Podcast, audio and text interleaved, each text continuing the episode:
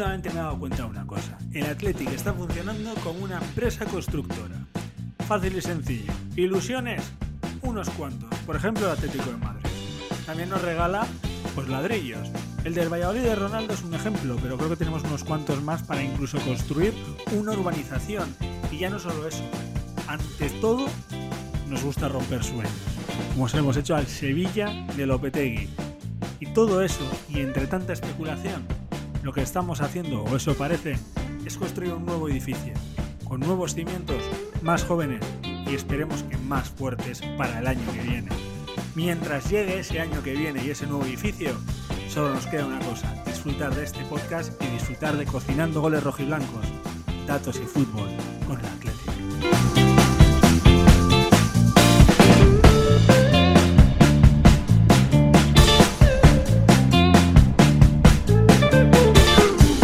Yo que pensaba que íbamos a tener ya como la isla esa de, del paraíso, lo del Atlético de Madrid. Todos los partidos iban a ser increíbles. Íbamos a parecer el Dream Team o el primer Atlético de Jupp Heynckes.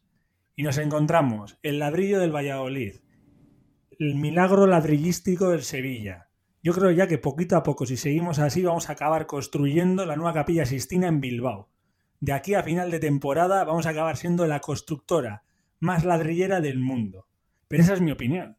Y para hablar del partido de la, del Atlético contra el Sevilla, tengo otros dos que tal vez tienen una opinión diferente y creen que estamos haciendo arquitectura fina, o tal vez creen que el fútbol que está haciendo el Atlético es genial, no lo sé. Yo estoy en modo pesimista hoy y estoy pensando más en ver el partido de la Champions y las semifinales que en ver al Athletic. Yo salgo del armario futbolístico ahora mismo. Pero a mi lado, como os decía, tengo a dos. Y uno, que es el mejor lateral izquierdo que han visto mis ojos en el torneo Bachoqui de Algorta, que jugaba en todas partes y es el rey de la pista aquí y en Vitoria, el Gary. ¿Qué tal estamos, Gary? Primera vez que me ubican de lateral izquierdo, pero está, está bastante bien. Hombre, tú recuerda que yo dije que Valenciaga era diestro, o sea que en este caso soy un tipo bastante transgresor en el ámbito de las posiciones. Soy un poco guardiola, coloco a todos donde, donde ellos quieran. Fútbol total. Bien, bien. ¿De qué jugabas? Siempre sí, interior, interior, media punta, medio centro, ahí, reconvirtiéndome a lateral en mi última época. Pero de, pero de la, Por eso Gary vive en lateral Vitoria. izquierdo, vamos, no he tenido ni la, la izquierda para apoyar. ¿Y eso de ser interior es la razón por la que vives en Vitoria? ¿Porque te gusta el interior? Bueno, sabes que al final no decidimos dónde vivimos. O sea, era el chiste malo del día, ¿eh? Para, para decir que vives en el interior porque juegas ahí, ¿eh? Tampoco creas que, que me gano dinero como Juan Carlitos en esto del humor. Pero bueno, Gary, rápido, antes de que presente al otro. ¿Arquitectura fina o ladrillazo? Que es lo que estamos viendo en Hombre, el del Valladolid partidos. te lo acepto. Para mí también fue un ladrillo, o un ladrillo con goles al menos. Pero el del Sevilla fue un buen partido, un partido disputado y un partido que el Atleti, dentro de que no se juega nada, ha competido y ha competido bien. Se puede decir que el fútbol es impredecible. Cuando peor pensamos que está el Atleti y mejor tiene que estar el Sevilla, que se está jugando una liga, pues va y se lo carga. Pues el fútbol es bonito por estas cosas, impredecible. Bueno, el Gary se moja menos un francés. Pero vamos a ir ahora a presentar al otro. Y este, pues ya sabéis quién es también. Es nuestro ojeador de Segunda B, el hombre que ha tratado de explicarnos varias veces cómo se llega de Segunda B a Segunda B Pro y luego a Segunda. Todavía yo no lo he entendido. Creo que ya le ha mandado a Ceferín un email para preguntarle cómo se, se celebra la Liga Conference, pero no va a estar el Atleti ese año. Y es el de siempre. Y desde Algorta City también tenemos aquí a Julen. Julen, ¿qué tal estamos? Ah, pa chicos, buenas tardes. Pues bien, la verdad es que tenía ganas de que llegara el momento ya de grabar y que sí, sí, acabar cuanto antes que hay que ver la Champions. que no, pero bien, ya te digo. No, hombre, que es broma, era para darle un toque, joder. O sea, hasta ese punto hemos llegado, Julen. Pero No, no, sí, yo estoy de acuerdo. ¿eh? O sea, que creo que el Atleti ahora mismo... Aquí hay una persona que ha dicho que el Atleti jugó correcto, que, que estuvo bien el partido, que no se ha mojado, a la que te voy a decir una cosa que me dijo en Petit Comité of the Record, como dicen Clark Kent y sus amigos. Me dijo, tengo más ganas de ver fútbol de verdad, o sea, la Champions, que ver a Athletic. Que eso no es fútbol. Ahora dirá que lo que digo es mentira, ¿eh? Pero bueno, ahí la suelto. ¿Es verdad lo que digo? Totalmente Gary? cierto. Evidentemente. No te voy a mentir. A mí el Atleti ya me supera estos últimos, estos últimos partidos. Como vuelvo a decir y a repetirme, para mí ha sido el tercer partido de la pretemporada del año que viene. Donde se ven cositas, pero a veces los partidos de pretemporada, pues sinceramente no te apetece verlos. Los vemos porque ya tenemos esa tendencia y nos gusta ver al Atleti intentar sacar cosas. Pero yo creo que lo analizado está analizable y pocas eh, cosas nuevas se pueden sacar y comentar. Pero bueno, lo vamos a intentar aún así. Hombre, no, siempre podemos hablar, si no, de, algo muy típico de las pretemporadas, que es la, es la etapa llana número 6 del Tour de Francia. Sí, mira, si, te fijas en, en, Twitter, normalmente en los partidos previos a la Copa, estaba todo el mundo encendido, todo el mundo tuiteando. En estos partidos prácticamente no tengo un dato fiable, pero la sensación que me da es que no hay actividad vale, tuitean los de siempre, entre ellos nosotros, ¿no? Pero, pero que no aportamos nada nuevo ya. Esa es la sensación que tengo. Creo que nos va a venir bien que haya un descanso después de estos tres partidos a todos. ¿Es el Atlético ahora mismo un disco rayado? ¿Creéis que es un disco rayado ya? Que es la canción ya la hemos, la hemos pateado como el despacito, llevamos ya dos veranos con esta canción. Se acabó, ya no nah, Lo que pasa es que a final de temporada, cuando no te juegas nada, ya sea el descenso por suerte o, por desgracia algo bonito como ser un título, un, una Champions o llegar a UEFA, llegar a Europa, pues se te hace muy plano el final de temporada. Y evidentemente no solo a los aficionados, sino que a los jugadores estoy convencido que también. Por eso no les importa que se esté probando con jugadores nuevos, a los titulares me refiero, incluso sonríen cuando no juegan, porque se están ya poco pasados y divirtiéndose desde el banquillo, vamos. Ese es el tema o, el problema, que como no te juegas nada es que pierde mogollón de interés. Y lo peor de todo, o lo que a mí más me, da rabia, es que parece ser que le vamos a poner la liga en bandeja al Barcelona. O sea, no solo faltaba eso. Hemos ganado el Atlético Madrid, hemos ganado el Sevilla, todavía nos queda jugar contra el Madrid, que llevamos mil años sin ganarles. Pues nada, les bueno, no, le ganamos en enero. Pero vamos, que le vamos a dar la, la liga al Barça, ya lo que me faltaba. Bueno, bueno, Julen, tranquilo, que nos lo devolverán como aquella final de Copa del Rey en Barcelona, que está palabrado que algún día lo jugaremos en San Mamés. ¿eh? Confía en Urrutia y en todos sus tratos. Pues sí, pues sí, eso parece, macho. Eso vamos a tener que hacer. Bueno, pues si queréis hablamos en claro de un par de cosas. Si prevéis que estos últimos cuatro partidos que quedan van a ser unas pachangas veraniegas, que es lo que prevéis los dos, podemos ir soltando temas aparte del fútbol. O sea, si queréis empezamos a hablar de series de televisión, podemos empezar a hablar de la Eurocopa que no se va a celebrar en Bilbao, podemos hablar del Giro de Italia o podemos empezar a hablar del partido contra el Sevilla y de que Gary por fin puede decir que se ha quitado una espina con Sevilla porque hemos empatado el registro, ¿no? Hemos conseguido ganar otra vez en Sevilla desde enero. Elegís temáticas varias, rollo trivial, quesito naranja o Athletic. A mí no me importa. El naranja es deporte en el trivial, Josu, por lo tanto vamos a hablar de deporte y del Athletic. Sí, tenías que haber dicho el morado, eh. mira que tenías colores, pero eh, concretamente el naranja es deporte. Se nota que era el que siempre decía. Por eso me la sé yo. Al final va a ser que el fútbol es más previsible de lo que pensabas, Gary, que decías hace poco que era imprevisible. No, pero bueno, aquí estamos para hablar de fútbol, que así se llama el programa, cocinando goles rojiblancos. A mí no me derives en series que, vamos, que no conozco entre cero y una, ninguna. Hombre, podríamos llamar a esto la historia interminable, podríamos hablar que la temporada termine. Podríamos llamarle también a este tipo de partidos un cocido sevillano, de estos, y además comiéndolo en verano, es algo terrible también, porque creo que es comer un partido, para mí ha sido como comer garbanzos con berza a 40 grados, yo lo pasé fatal el partido. O podríamos, no sé, decir que estamos en Andalucía, porque también es geografía, otro quesito, es lo único que se me ocurre, macho. A partir de ahí, lo que queráis. Vamos a arrancar, que se me está yendo un poco las manos todo esto. Julen, dame un titular antes de que haga la previa. Pues los jueces de la liga están aquí. Ese es mi titular. es así. es bueno, ¿eh? Ojito con los jueces de la liga, que ya iremos dando datos de Marcelino y de este Athletic, que por una parte creo que dan optimismo para la temporada que viene y asustan ¿eh? también. Ojito, que el Athletic de Marcelino en Liga solo ha perdido contra Atlético de Madrid y el Barcelona. Sí. Eso no lo dice cualquiera. Como que los últimos ocho partidos, el Atlético ha ganado dos y ha empatado seis. Sí, buenos registros. Pero hace dos podcasts decíamos que tenían el mismo ratio de puntos que el de Garitano, que era un equipo que no nos gustaba nada. Son datos, como tú dices, que soltamos, cambian cada semana, por eso digo que el fútbol es impredecible. Ahora nos parece que Marcelino el año que viene va a hacer un temporadón. Bueno, eso tampoco lo, has, lo has insinuado. que al menos optábamos al optimismo. Optimistas, vamos a empezar la nueva temporada, eso es seguro. Pero de ahí a pensar que el Atleti puede hacer un temporadón con las bases que tiene, eh, tienen que cambiar mucho las cosas. Yo lo que creo es que, como también lo éramos con Garitano, con Garitano, somos un equipo difícil de batir, eso es así, pero no ganamos un partido ni, ni, ni a. O sea, eso hay que mejorarlo. Y yo sí que no te digo que vayamos a hacer un temporadón, pero sí que confío que Marcelino, empezando ya la pretemporada desde ya, va a preparar a un equipo, a un Athletic mucho más competitivo para el año que viene. Y espero que se note en el campo.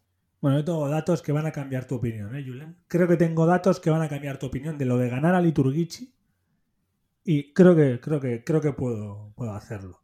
Pero lo que no puedo hacer es cambiar la percepción del baile que nos pegó el Sevilla Lopetegui en los primeros minutos un Sevilla que, estaba a tres puntos, si no me equivoco, de liderazgo y que se estaba jugando mucho. Con el pelazo de Cundé, con el juevazo de Suso y con todos esos ahí. ¿Qué os pareció esa primera parte? ¿Qué os pareció el Sevilla? Y siempre tenemos que empezar a volver a recuperar, o podemos volver a decir que hemos recuperado al Santo Unai Simón. Que ha llegado hasta, hasta las últimas cuatro jornadas de liga jugándose, jugándose el título, porque son muy buenos en los primeros 25 minutos por lo menos, vamos, eh, fue infinitamente superior a nosotros. Eh, también es verdad que defendíamos eh, bastante cómodamente, o sea, a pesar de que ellos tenían la posesión del balón y ocasiones de gol, oportunidades, lo que se dice claras, claras, solo tuvieron dos, que por suerte Unai pues hizo los dos paradones del año. Sí, a ver, el Sevilla nos tenemos que quitar el sombrero con el equipo de Lopetegui ha hecho una temporada espectacular. Ha caído en octavos de Champions, semifinales de Copa y se ha jugado la liga a falta de tres jornadas. También te tengo que decir que estas oportunidades pasan una vez en la vida y la han, perdido eh, gracias a la derrota contra el Atleti. No creo que en la próxima década tengan una oportunidad para ganar la liga eh, como han tenido esta, porque no creo que el Barcelona y el Madrid vuelvan a fallar estrepitosamente como han fallado este año.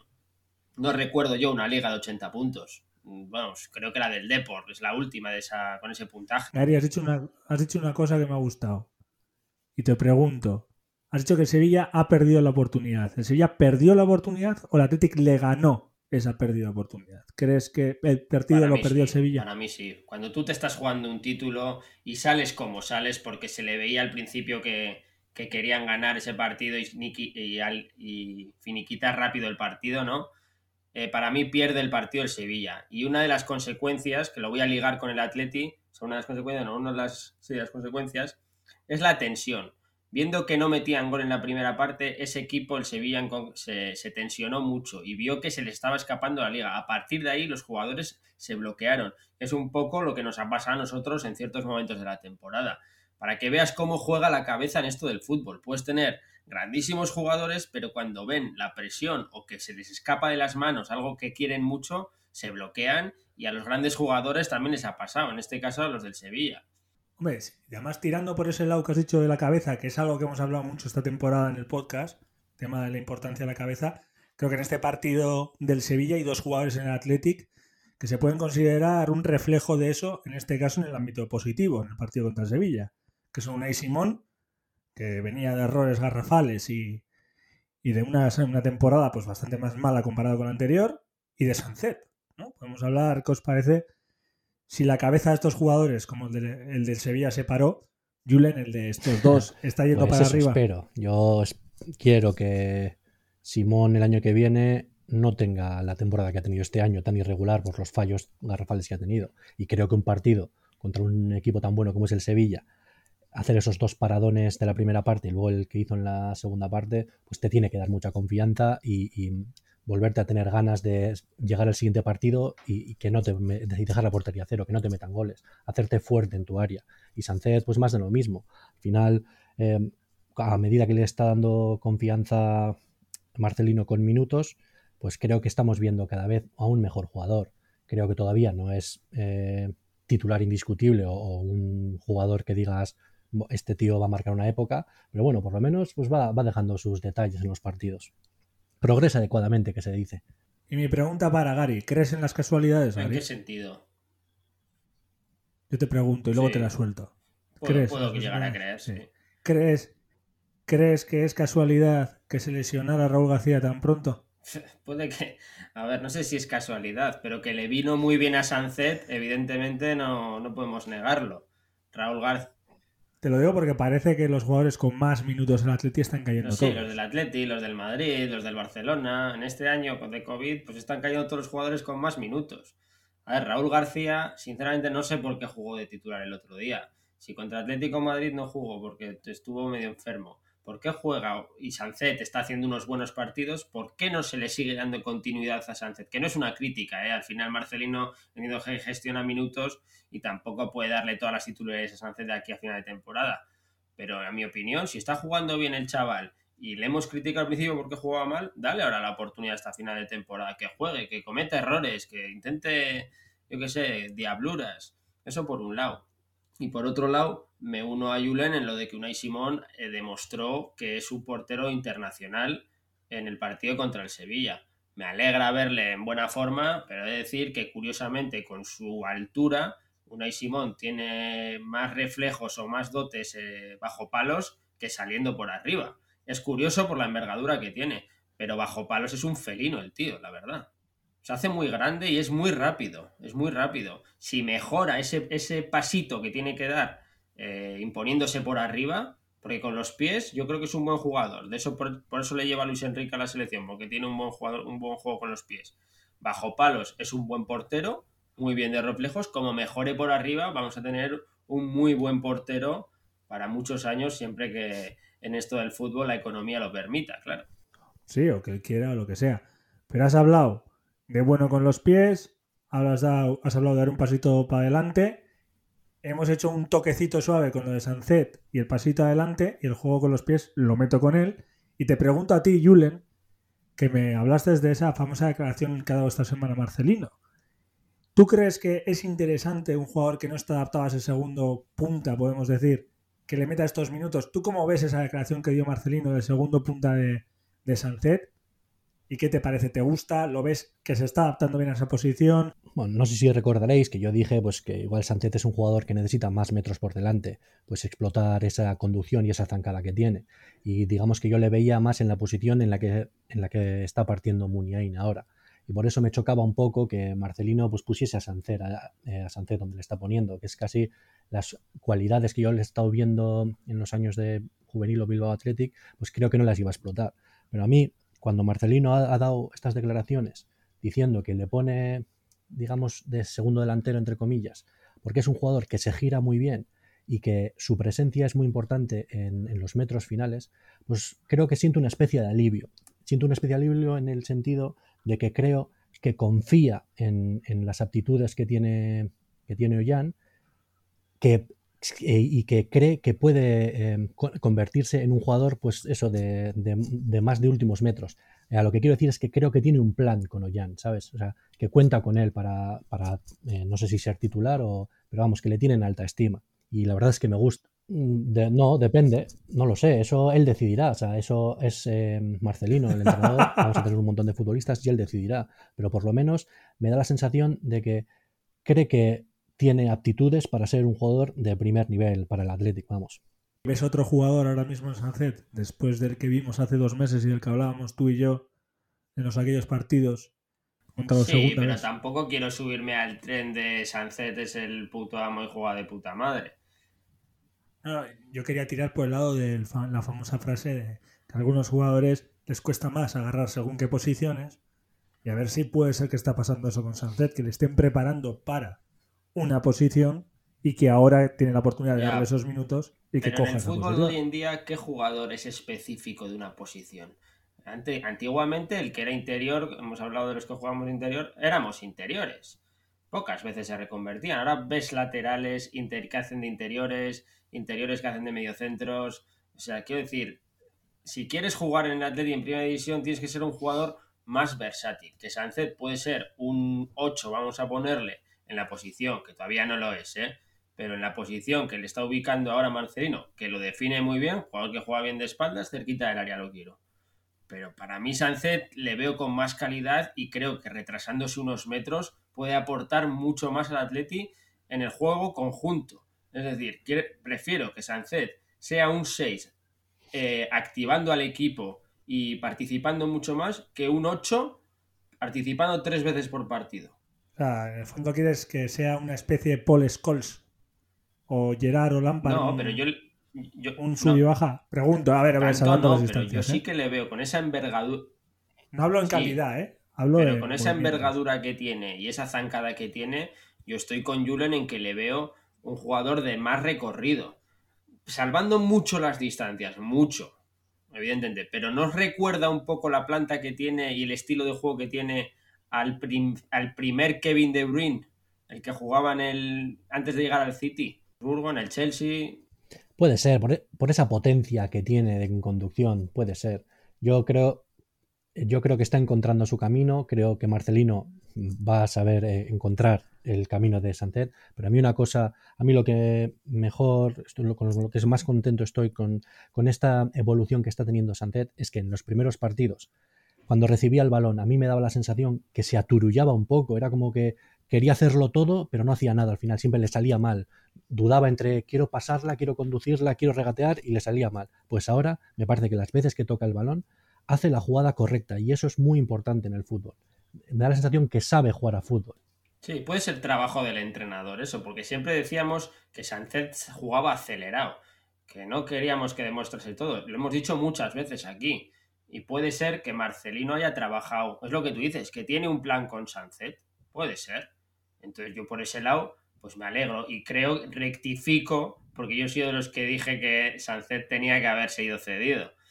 Eh, vamos a ver lo que pasa en pretemporada, pero si sigue jugando así, me parece un jugador con mucho potencial y que no lo podemos dejar escapar, porque el año que viene vamos a tener partidos embotellados muchos, muchos, y Sánchez puede ser uno de esos jugadores que si sigue a este nivel, vuelvo a decir, de pretemporada, que habrá que verlo compitiendo de verdad, eh, pues puede aportar mucho al primer equipo de Atleti. Ojalá que aporte mucho y más. Pero ya que estamos hablando de, de Marcelino y los planes, eh, yo creo que en este partido se han, no sé si cerciorado o hemos visto afianzarse ya planes que llevan un tiempo, ¿no? Hablamos del plan Sancet.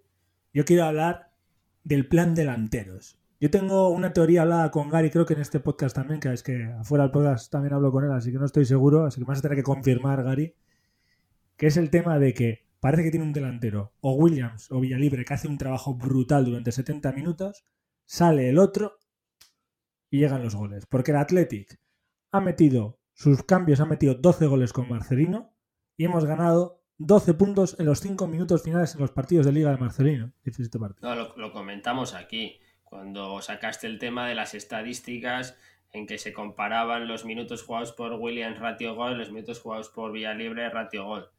Y dijimos es precisamente lo que tú has dicho, que uno hace el desgaste lo que se demuestra con esto. y, otro hace el gol. Williams ha vuelto a sonreír, ¿no le veis más alegre? Y es que no, sé si, es porque juega su hermano con él o por lo que fuera, pero Williams estaba, yo creo que primero físicamente muy cansado y mentalmente muy cansado también. Le ha venido muy bien descansar, liberarse, ver que el atleta está salvado, quitarse la presión de las copas y jugar pocos minutos pero con mucho rendimiento. Entonces, ese es el Williams que queremos ver todos y, sacar una lanza a favor de, de, Villalibre, que pegarse con Coudet y el otro central del Sevilla, pues no es moco de pavo. Es una lucha contra uno de los posibles mejores centrales jóvenes del mundo, que es Coudet, en mi opinión. Coudet no, perdón, perdón, Coudet no. Te lo iba a soltar, me has pillado. Coudet no. Si quieres decimos Coudet, ¿eh? que es un tipo que tiene pinta de pegarse, pero si quieres decir Y, el Diego Carlos este que tiene una planta impresionante. Sí, sí, en Google se ve muy bien el trabajo de, Diego Carlos, como, como el de Coudet. Eh, también. No, pero es, es interesante que, porque que saque estos datos que, que los sacó la Duripedia y opta José, que es opta Joe en, español, porque eh, creo que van a empezar a llegar los runrunes de que, de que Villalibre ahora ya no tiene gol que decíamos que metía gol en pocos minutos, tal, y ahora estamos viendo que Villalibre no está metiendo esos goles en esos 70-80 minutos que tiene, y vamos a venir otra vez con el tema del tema de la falta de gol de Atleti. Julen, estamos viendo que nuestros delanteros trabajan bien y que los goles están llegando, pero no por ellos. Tenemos que alarmarnos. ¿Qué tenemos que hacer con eso? Relajar, ver, ser realistas. ¿Hay gol, no hay gol? O hay que ver. Eso te iba a decir, que el mayor problema, uno de los mayores problemas del Atlético es que realmente no tenemos mucho gol y eso hay que trabajarlo. Pero a lo que decimos de pues que antes queríamos a Villa Libre y ahora parece que no sirve, pues ya sabes, esto es tema, los aficionados somos así, cortoplacistas, si damos, dan la oportunidad a un jugador y vemos que no hace lo que queremos, ya queremos a otro. Y la prensa es igual, lo único que quiere es vender periódicos y pues dice cualquier cosa. ¿Qué hay que hacer? Pues confiar. Creo que Villa Libre es un jugador muy válido, tiene cosas que Williams no tiene, pues como juego de espaldas, esa jugada que hizo el otro día de controlarla, vio que el central no le achicaba, giro y chut, pues oportunidad buena de gol. Eso Williams en verdad no lo tiene. ¿Y qué tiene? Vale, eh, ¿vosotros en qué posición creéis que vamos en goles anotados en liga? No iremos mal, no iremos mal porque hay equipos muy malos. Séptimo, así yo creo. Es así. Bueno, yo pues creo, mira, yo no lo tengo. Iba a decir séptimo, octavo, mira. Muy bien, Julian, sí, séptimos. Sí, vamos séptimos, sí. 44 goles. No, os lo digo porque hay que. Claro, estamos obsesionados en que tenemos poco gol, pero también hay que ver el gol que tenemos respecto a los demás equipos. Yo creo que hay que quitarse. A mí el dato de que metemos 12 goles desde el banquillo me quita de algunas cosas, de algunos miedos, me demuestra con datos la sensación que teníamos Gary y yo de que los delanteros hacían un gran trabajo y lo, y lo marcaba otro. El ganar 12 puntos en los 5 últimos minutos me demuestra que es un equipo que los cambios se hacen bien porque se llega fresco y se anota ahí, así que el trabajo previo se consigue ahí y que mentalmente es un equipo duro también. Pero seguimos diciendo que no tenemos gol y somos el séptimo equipo con más gol. Y somos una plantilla que llevamos diciendo toda la temporada que no estamos para quedar delante del décimo. ¿Tenemos poco gol o tenemos el gol que se nos presupone por la plantilla que tenemos, tenemos que tener? Decir que tenemos, somos séptimos y que vamos y que no vamos a quedar, o sea, séptimos metiendo goles y que no vamos a quedar del 10 para adelante, eh, no es un dato comparable a mi entender. Sí que es verdad que normalmente el gol va. No he dicho eso, he dicho que la plantilla que tenemos tal vez no sea una plantilla para quedar más de décimo. Eso se ha dicho no, yo lo digo. Eso lo digo yo. Por eso digo que, sí que puede, que aunque parezca que no están, si no están relacionados, tal vez tenemos que dejar de relacionarlos. Y si lo están, lo vemos muy claro. Porque decimos que no tenemos gol y resulta que tenemos la séptima pues plantilla como habrá que mirar qué está pasando en la parte de atrás. Porque si, si, si el gol va relacionado con los puntos y las victorias, la sensación que tenemos de que tenemos una buena defensa, me estás, me estás diciendo que es todo lo contrario. Es decir, no, te lo digo desde ya. ¿Sabes cómo vamos en defensa? No lo sé. dime un nombre. Un número. Pues si vamos, rápido si vamos ¿eh? en goles a favor, tendremos que ir mínimo treceavos en goles en contra. No. Quintos. Pues entonces no me salen las cuentas. No, eh, aquí ha, llegado Ceferín, Rubiales, Otebas y nos están robando puntos. Te, digo te, digo, no, te digo las cuentas. Somos los primeros en empates. Esas son las cuentas. Llevamos eh, junto a un equipo que tú prevés que va a bajar a segunda división. Entonces somos un, somos un equipo ladrillo. Que es el Valencia, por cierto. Sí, es un equipo. Nosotros somos 11, digamos, 11 victorias, 12 empates y 11 derrotas, con 44 goles a favor y 36 goles en contra. Tú miras en los números del Celta, que tiene un punto menos que nosotros, y tiene 46 goles y 51 goles en contra, y miras los datos del Granada, y tiene, que tiene los mismos puntos que nosotros, luego hay un, trecho de 6 puntos contra el Betis, que son 43 goles a favor y 55 en contra. Somos los únicos en ese octavo, noveno, décimo que tiene punto positivo. Más os voy a decir, somos el octavo equipo, pero, o sea, somos el séptimo equipo con, con bagaje positivo, porque ya el Betis que va séptimo tiene bagaje negativo, tiene 43-46. Ya luego la Real se nos escapa y el Villarreal y estos también, ¿no? Pero en teoría, por goles encajados y goles metidos, deberíamos ir séptimos. Pero hemos recibido muchos empates que son, mi opinión, pues esos momentos caraja o momentos, como decía aquel señor, que estamos con... Es que ni ganamos por mucho ni perdemos por mucho. O sea, al final siempre van a ser resultados muy ajustados. Y eso, pues, eh, el día que no, no, metemos goles, pues no nos suelen meter mucho, por eso empatamos mucho y ya está. O sea, es que es, es fácil, Yo, pero es, es, un hecho.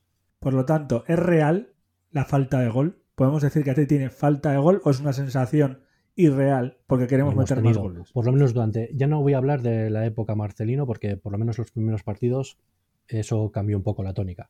Pero con Garitano, los 17 o no sé cuántos partidos que jugó Garitano, eh, siempre nos quejábamos de que hacíamos muy pocas ocasiones de gol. Y eso influye mucho. A ver, el fútbol.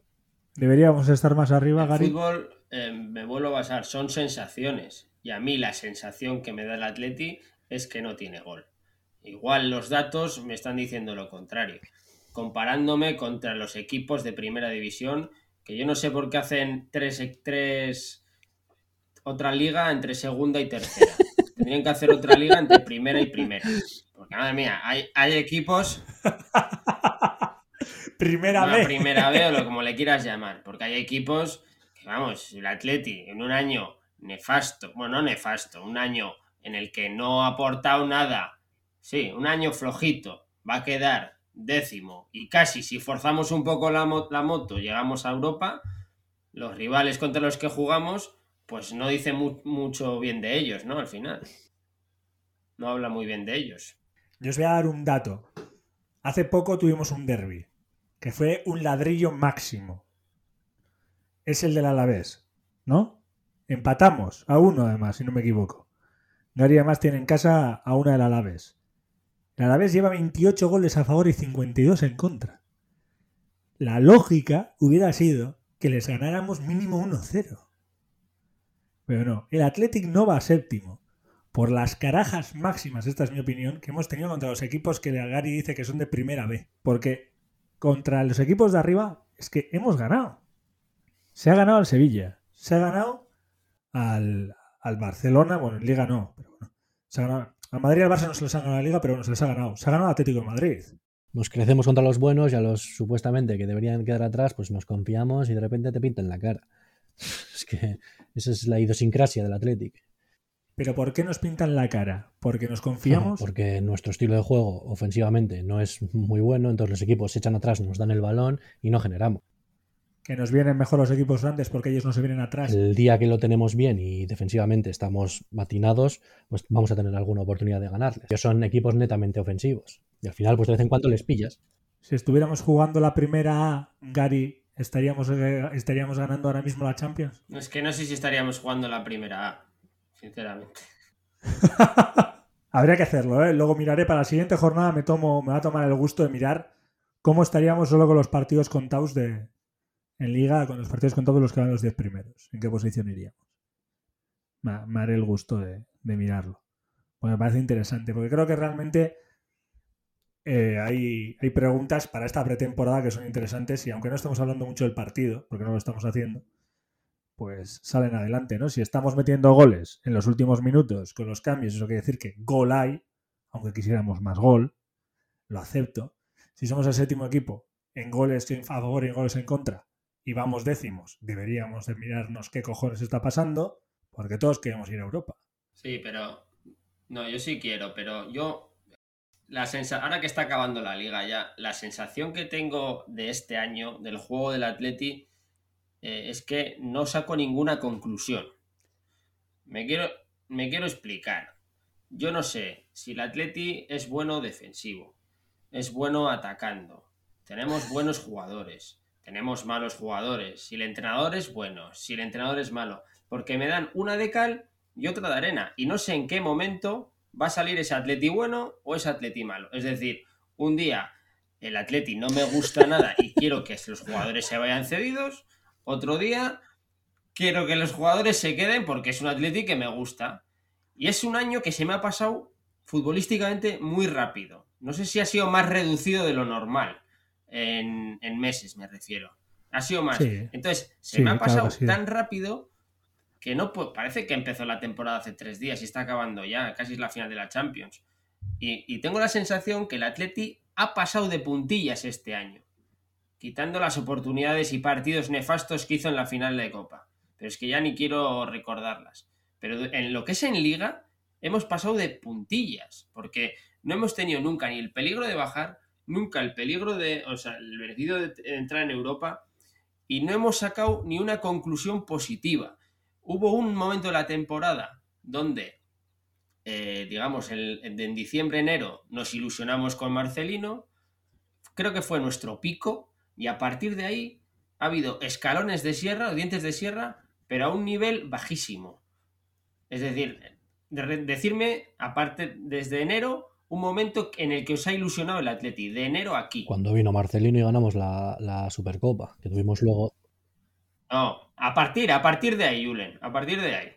Yo tengo que decir, claro, el Atleti de Bilbao, Atlético de Madrid hace una semana y pico. Ver eso, dije, hostia puta, que aquí puede salir algo bueno para el año que viene.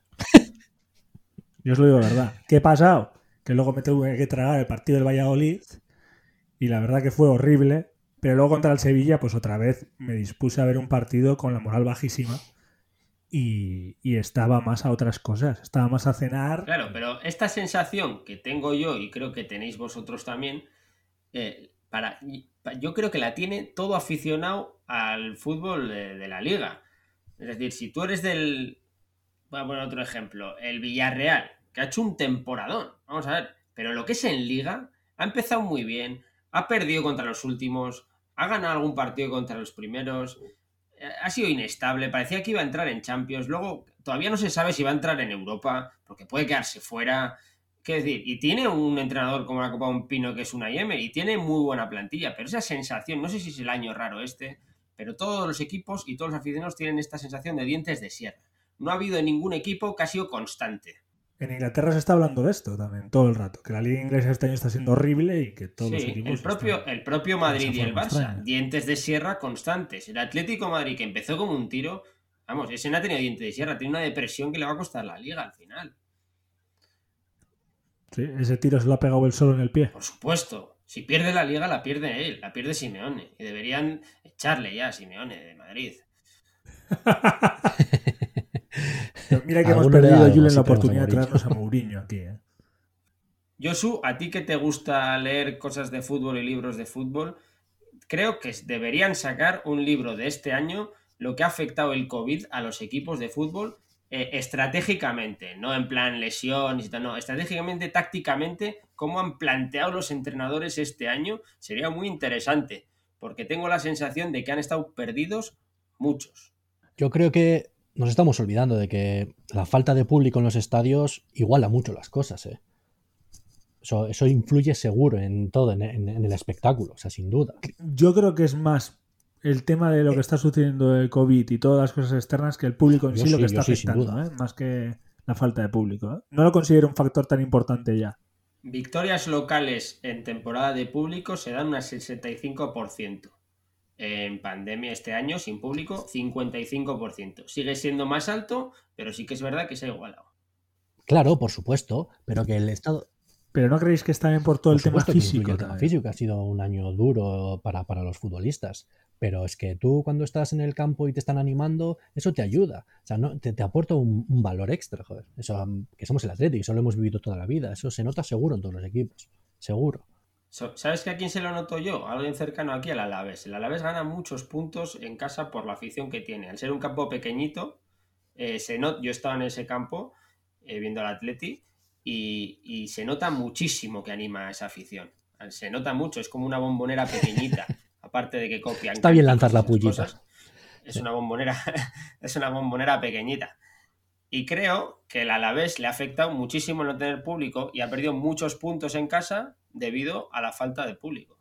Mira, hablando de eso, de partidos en casa, otro equipo que también es vasco y estoy mirando y le ha afectado mucho, el Alavés eh, ha obtenido 20 puntos en, en casa, donde ha tenido 5 victorias, 5 empates y 7 derrotas, pero es que el Eibar es el peor equipo en casa.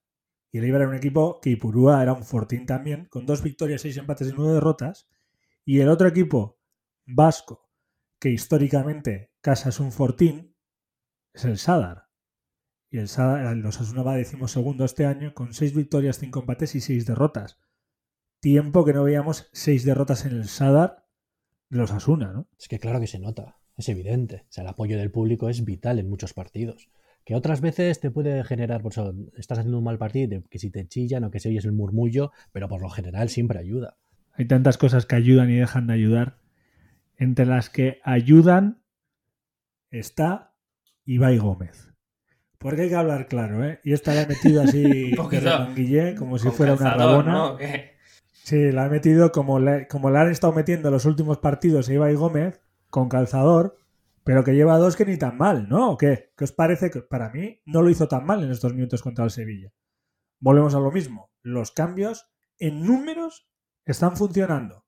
Sensaciones en cada partido son diferentes.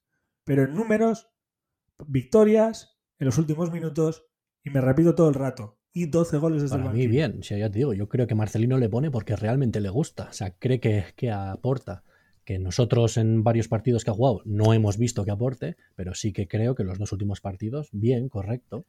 Pues hace su centres, está ahí intentando jugar, jugar eh, lo más ofensivo posible, no sé. A Marcelino, Ibai le convence. Ándate que el año que viene se queda en el equipo. Nah, nah, Julen, no. No, no, no, no, pero ya, ya, ya, ya me he explicado otras veces. Es por el bien de Ibai y por el bien de Atleti. Espero que acabe en un buen equipo de primera división a poder ser, y si no, en un buen equipo de segunda. Incluso una aventura extranjera le vendría muy bien para acabar su carrera. Más que hablar de Ibai, si tenemos que hablar de cambios, habría que hablar de, de- de Nico Williams, ¿no? A ver qué, qué opináis de él. Que está en esa posición de Ibai, ¿no? Porque Ibai ahora mismo lo está poniendo en la derecha. ¿Le, veis de- le veis como eh, posible en el, entre las 24 plantillas de la próxima temporada? ¿O creéis que tiene que seguir jugando en segunda división o en segunda B? Como ves, Julen, Gary ya se ha inventado la primera A y primera B porque ha hecho 24 plantillas. O sea, ya Gary está obsesionado con montarse una liga. Si Marcelino sigue contando con él en los partidos que quedan, yo creo que es muy, muy posible que sea de, de la plantilla el año que viene. Pero lo que yo quiero es que Williams el año que viene esté en segunda división o en el Atlético. Y eh, Nico Williams, obviamente, sí. Yo creo que el año que viene el Atleti tiene la oportunidad, no sé si fue Julen el que lo dijo, pero creo que vienen jugadores muy buenos, viene una camada muy buena. Y creo que tiene la oportunidad Sí, eh, sí pero de no es nada renovar fácil. la plantilla al Tú completo. ten en cuenta que ahora mismo tenemos 26 plantillas, o sea, 26 fichas, más tú, tú no te olvides que están Vivian cedido, Córdoba cedido, Codro cedido. Eh, si, imagínate que hacemos algún fichaje, pues ya serían otros cinco jugadores. Si tú subes aquí a cuatro chavales del final, te plantas en el año que viene con 35 jugadores o 34 jugadores. Bueno, pues hay, hay un coordinador que se llama Alcorta y un entrenador que se llama Marcelino que van a tener Pero que para hacer la un cambio generacional tan grande como el que me ha dado la sensación que planteabas tú, no está la cosa. Creo que hay que despachar a varios jugadores y despachar me refiero a pues, que se busquen equipo, rescindir el contrato o lo que sea, pero no va a ser fácil que cinco jugadores canteranos suban directamente al primer equipo. Ojalá pase, ¿eh? las cosas como son. Con, con el nivel con el con el nivel que hay en la liga, Julen, ¿no te parece que el año que viene, y digo el nivel eh, malo que hay en la liga, ¿no te parece que el año que viene es una buena oportunidad para que estos chavales jueguen e intentemos eh, crear algo, como venimos diciendo, a largo plazo? Tenemos que confiar en nuestros chavales. Tenemos que confiar en nuestros chavales. Algún día hay que hacerlo.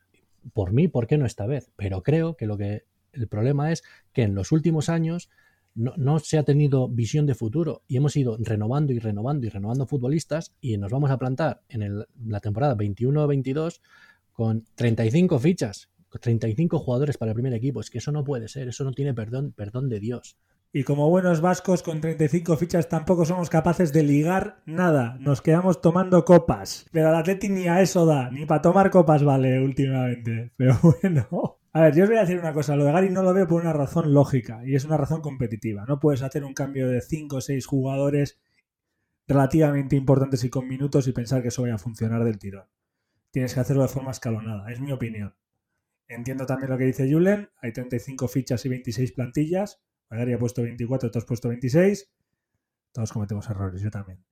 Pero tienen que ir entrando. Y hay nombres que parece que os encantan. Si sube el, Atleti, el Bilbao Atleti a segunda, creo que solo subirá Nico Williams. Y tal vez Beñat Prados. No, bueno. Yo, eh, perdona, eh, Josu. Te pongo la alineación del otro día. Ya tienes a Sancet, a Villalibre a y a Vencedor. Y a John Morcillo, que no lo voy a poner titular ni evidentemente porque está muy bien. Pero ya tienes a tres, digamos, nuevos renovación de plantilla. Si tú al lado de, Vencedor, imagínate que te funciona Zárraga, dices, hombre, Dani, eh, Dani, García es un pilar fundamental, pero igual puede jugar 30 eh, partidos en vez de 50 y que tenga Zárraga 20 partidos. El lateral izquierdo, Yuri, evidentemente es inamovible, pero hemos visto que Yuri se lesiona bastante, por lo tanto, tener un buen lateral y sintiéndolo mucho, no contar con Valenciaga puede ser una renovación. No sé qué laterales tenemos en el Atleti. En el lado derecho, joder, yo creo que hay que tomar una decisión con De Marcos Capa. Eh, ¿Por qué? Porque son muy parecidos al final. Todos queremos a De Marcos en la plantilla de Atleti, pero alguna vez, alguna vez hay que. Y Leque, vamos. Pero algún momento habrá que tomar decisiones. Y creo que el año que viene es un buen momento. Al igual que en los centrales, ¿eh? Tenemos Unai Núñez y Eray, Íñigo Martínez. Pues igual hay que hacer, y voy a ser honesto, caja con Unai Núñez y traerte a Vivian y ponerle de tercer central. La caja yo creo que no lo harías con Unai Núñez, ¿eh? Ya, lo harías con me los quiero quedar, evidentemente. Tonto no soy tampoco. Bueno, ya que estamos hablando de sí, ya que estamos hablando de, de bueno, de pretemporadas y estamos medio planteando el trabajo de Alcorta, Alcorta, cuando nos vamos por Algorta, te vamos a pedir un sueldo después de esto. Gary ha dicho que él ve un que puede haber un cambio generacional. Si me equivoco, me corriges, ¿eh, Gary? Lateral derecho, que hay que tomar decisiones. Central, hay que tomar decisiones. Lateral izquierdo, hay que tomar decisiones. Medio centro interior. En el, medio centro, una decisión, sí. Sí, banda derecha. No, banda derecha tenemos a Berenguer, que me parece titular podemos tener algún buen suplente, pero tenemos a Berenguer, Williams incluso. ¿Banda izquierda? Banda izquierda tampoco. ¿Banda izquierda hay que tomar una decisión? Yo creo que sí, más que nada porque hay overbooking. ¿En qué sentido? Yo, ya cuento solo con Morcillo y con Muniain en banda izquierda. Pues eh, estás quitando ya que tenemos que quitarnos a Vicente, a Córdoba y a, y a Ibai, ¿no? Pues eso, mi pregunta, Julen, es: Gary, Gary Alcorta ha decidido cuatro posiciones, si no me equivoco, ¿no? Digamos, medio centro, lo vuelvo a repetir, que se ha pesado. Medio centro, lateral derecho, eh, central y, y, lateral izquierdo. Esos cuatro. Julen Alcorta, ¿cuál cree que son importantes? Los dos laterales son claros. Álvaro Núñez y García de Albeniz. Hemos hablado de ellos ya infinidad de veces. Yo por mí sí, es lo que me gustaría, es lo que el Athletic debería de hacer siempre, tener un buen titular y tienes el B, cuenta con ellos.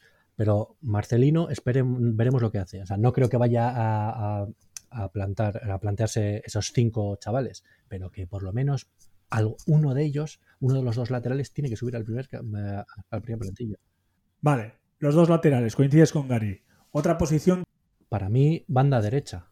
Y no digo que esté eh, descontento con Berenguer, ¿eh? pero Nico, Nico Williams yo le quiero el año que viene en la primera plantilla. Así de fácil y que tenga, mm, vaya siendo suplente de Berenguer y juegue titular, pues yo que sé, uno de cada cuatro partidos, que los jugadores necesitan descanso. ¿Y tienes una cuarta posición que consideras que es importante cambiar? lo que hay, esos son los jugadores que me gustaría eh, cambios. Eso es lo que quiero ver. Porque luego me encantaría ver a Beñat parados en el primer equipo, pero teniendo en cuenta que están los cuatro de siempre, o sea, los que están jugando más Zárraga y nos olvidamos de Nolas Coin, es que ¿qué te vas a deshacer? ¿De tres jugadores? No, no somos capaces, no, es imposible. Vamos a tener que regalar eh, contratos a la gente, o sea, rescindir contratos. Bueno, lo bueno que tenemos es que el cartel, el cartel dirección Vitoria y dirección Eibar. Muy bien apuntado, Josu. Si bajan esos dos equipos, hay que surtirles de jugadores. Mm, tenemos que ser nosotros el real. Ahí tenemos una oportunidad clara en quitarnos a Córdoba, por ejemplo. Yo lo siento mucho por Córdoba, creo que es un juego aprovechable, pero ahora mismo no. Quitarnos a, a Íñigo Vicente para que vaya a jugar. Obviamente, esto es Joshua Alcorta, ¿eh? Quitarnos a Íñigo Vicente y que vaya a jugar uno de esos dos equipos. Si somos capaces de tener en segunda división a Mirandés, Eibar, Alavés y Bilbao Athletic, ahí hay que meter cascaña a punta pala. Porque Mirandés se está dejando y al Eibar y al Alavés hay que darles candela. Porque la Real estoy seguro que se lo está planteando Estoy segurísimo. Tenemos que ir soltando jugadores ahí. Yo creo que si lo que decís de Zárraga funciona, señores, a Vesga le veo fuera de Atleti. Lo siento mucho, no puedes tener 5 o 6 centrocampistas. Porque Prados parece ser que estáis todos enamorados con él también. Es que es eso. Así que tendríamos que quitarnos de Vesga y se la ha renovado en enero. Ojito con esa, ojito con esa. Yo creo que Zárraga se había cedido porque ha renovado a Vesga en enero. Necesitamos que salga otro delantero. Hablan de Artola como segundo delantero. Necesitamos que alguien sustituya a Raúl del que no habéis hablado. Tal vez porque creéis que Sánchez tira adelante. Pero yo con de cuarto central pondría a Valenciaga y dejaría a Vivian cedido otro año más. Mi opinión es que Atleti el único cambio que tiene que hacer es quitarse mierda. vale. O sea, nada de meter jugadores. O sea, no, yo no metería jugadores, yo me quitaría mierda. O sea, el año que viene creo que tiene que ser un año. Yo lo siento mucho, pero si Marcelino tiene un proyecto de tres años, no quiero contar este como el primer año, porque es imposible contarlo. El año que viene tiene que ser el año de quitarse la bazofia. El año dos, el de construir, volverla a renovar. Eso es PC fútbol, pero sí. Pero el- Hombre, a ver, ¿qué quieres que te diga? Yo te digo así de claro. Para mí tienen que irse del Athletic. O sea, primero, creo que habría que ceder a Nico Williams y subir a Núñez. O te, voy a ser, sincero, yo me traía a Odriozola para jugar o de lateral derecho o de extremo derecha. Pero, pero en este, o como quieran llamarle ya. Pero a De Marcos le saco de lateral derecho ya. Porque está cada vez más mayor y prefiero que tenga un recorrido más corto y me parece muchísimo más eficaz en su trabajo defensivo arriba que abajo. Para mí, yo haría eso. Luego en el medio campo, ves a, la puta calle. Tenemos tíos, lo siento mucho, te amo, eres grandísimo. Valenciaga al medio y subiría García Albeniz. Por lo que dices tú, Julen. ¿Por qué no?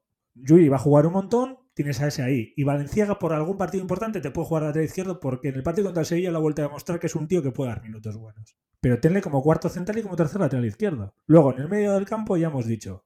A este, que ya le voy a llamar Díaz de Cerio, al Vicente, pues le cedes al Mirandés otra vez. Y adelante, pues te, subes a es, pero- como se llame, porque me gusta su nombre, y ya está. Gary me está mirando con una cara de que esto es horrible, ¿no, Gary? Es que eso es, Di- es Disney, tío. Pero el problema es que en- durante los últimos años se han hecho, se han tomado decisiones erróneas. Que es, me reitero, que nos vamos a plantar con 35 futbolistas y encima con un entrenador que quiere 23. Es que es ridículo. Que tenemos overbooking de 11 jugadores. Es que, es que, en serio, en serio. Uf, la gestión deportiva horrible. En Gasteiz se vive bien. Es lo que le tenemos que decir a los del Atleti. Gary, vete de casa en casa a los chavales de Atleti que no juegan y diles, oye, en Vitoria se vive muy bien. Muy bien. A ver si conseguimos que algunos se vayan para allá. ¿Qué te parece? A ver, esto lo que estamos haciendo son cábalas que cada uno puede tener una opinión, otra Sí. diferente. Evidentemente son sueños, como dice Julen. A la hora de la verdad, aquí hay muchos millones por delante y no puedes echar a los jugadores. Eso es así. Mala gestión, gestión horrible desde hace cinco años o más, no lo vas a arreglar en un año. Pero oye, pues si se pudiese, imagínate que llega, si, si casi se forma una Superliga, anda que no puedo formar un Atleti nuevo yo. A ver, entonces, pues si, si se Oye, ¿qué pudiese... Estamos haciendo lo que se ha hecho en todos los bares toda la vida. Estamos solucionando los problemas del Atleti en una barra de El bar. próximo podcast eh, voy a hacer el ejercicio de quedarme con 23. A ver con cuáles me quedaría, como dice Juren. Bueno, vaya, 25, plantilla de 25. Vale, ya tenemos deberes. Yo para el próximo podcast me comprometo a disfrutar del partido de Atleti y hablar muy bien de él. Eso no me puedo comprometer, ¿verdad? Esto es prácticamente imposible. Pero bueno, lo voy a intentar. Y Julen, Que vendré con el estómago lleno, como siempre. Gary, macho, eres el único que va a trabajar. Pero ¿eh? como siempre. si no fuera por ti, no estaríamos aquí. ¿eh? Esto, es, esto es la hostia. ¿eh? Gary es nuestro medio centro defensivo, el que hace los kilómetros. El, el vencedor que, por cierto, hizo un buen partido. ¿eh? Que no hemos hablado mucho del partido contra el Sevilla, porque, pues eso, rescatable lo justo, un buen gol. Así que si queréis, vamos a ir cerrándolo. Después de haber solucionado al Athletic y tal, con el marmitaco y el sartenazo, que bueno, que creo que ya está claro por parte de los tres el marmitaco, ¿no? Va a ser un Simón. Si, queréis, si queréis poner a Sancet como marmitaquiño, pues le ponemos marmitaquiño. Sartenazo. A mí no se me ocurre ninguno. No, no es partido de sartenazo. No, no se lo merece nadie. Pues se lo damos a Gol TV, porque pone los partidos a las 10 de la noche en vez de a las 8. Y eso que el Athletic lleva sin perder un partido en, en lunes desde que jugó con Bericho. Os lo digo todo, ¿eh? Nos vienen muy bien los lunes, ¿eh? Pero bueno. Y ya para ir cerrando, Julen, tú tienes que hacer tu, tu resumen diario. Te tienes que vestir con la gabardina que se ponía Clark Kent, es que nos cuentes un poquito el Bilbao Athletic, ¿no? Eh, hazte un resumencillo, chavales jóvenes, goles, ¿qué pasó? Ah, pues que jugamos en Lezama contra el Tudelano, que nosotros ya, nos ya estamos clasificados para los playoffs, pero bueno, victoria por 3 a 1, que siempre está bien ganar. Eh, un debut de un juvenil en el lateral derecho por la falta, por, el, por la ausencia de, de Núñez, chaval del, del 2003, muy joven, que es uno de los, de los nombres que se escuchan que vienen ahora de la nueva generación, y que en el minuto 11 pues el árbitro se inventó un penalti eh, que se lo pitó a él. Y nada, pues que nos metieron gol. Realmente los primeros 20 minutos el Tudelano digamos que impuso su juego, pero después eh, ya el Athletic antes del final de la primera parte metió un buen gol con una buena jugada que tras un pase de taconcito de Urain dejó solo a Nico Serrano delante del portero y metió gol. Y luego en la segunda parte, pues ya más dominio del Bilbao Athletic. Llegaron otros dos goles, uno de Baque, o sea, de San Bartolomé a pase de Nico Williams, por cierto, otra asistencia, y luego el, gol del año en el Bilbao Athletic, el segundo gol en la cuenta particular del día para Nico Serrano, que metió un golazo al centro del campo, que vamos, que ha salido en todas las televisiones. Y eso, el marmitaco es claro para Nico Serrano, hizo un partidazo. Creo que le ha costado coger el ritmo a la segunda B, pero creo que ya lo está cogiendo. Creo que hay el jugador, así que tendremos que estar atentos en él para los próximos años. Y el marmitaco es para el. O sea, perdón, el sartenazo es para el árbitro por ese penalti que se inventó en nuestra contra. Y también decir que debutó otro chaval, aunque que también es otro de, los, de los, nombres que vienen sonando fuerte, eh, que jugó muy poco en la segunda parte, Luis Bilbao. metemos a Nico Serrano en la plantilla de 77. ¿Entra en la preselección a la Operación Triunfo? Creo que te apostaría a que va a hacer la pretemporada con el Bilbao Athletic porque ya la hizo este año. Así que al final nos vamos a plantar con 40 jugadores, pero vamos, no creo que se quede en la primera plantilla. Que nos quedemos nosotros ahí, pero bueno. Bueno, pues vamos a ir cerrando ya sí que sí. No quiero hacer previa al siguiente partido porque yo personalmente estoy pensando más en las vacaciones que, en los siguientes partidos. Gary está pensando en la pretemporada. Se ha hecho, se ha vuelto Gary al corta hoy. Nos ha dado sus posiciones a cambiar. Nos dará más datos en el siguiente podcast. Yo espero daros alegrías con el gran partido atlético que va a jugar el siguiente partido, que lo dudo, estoy tristón, es lo que hay. Julio va a venir cenado, así que muchísimas gracias. Y disfrutar del partido de la Champions, que va a empezar ahora mismo, después de que estemos grabando, que ya veo a uno que ya está mirando las alineaciones, no voy a decir quién de los tres. Y vamos a seguir adelante, así que es que ricasco y que os vaya muy bien. Venga, chicos, hasta la próxima.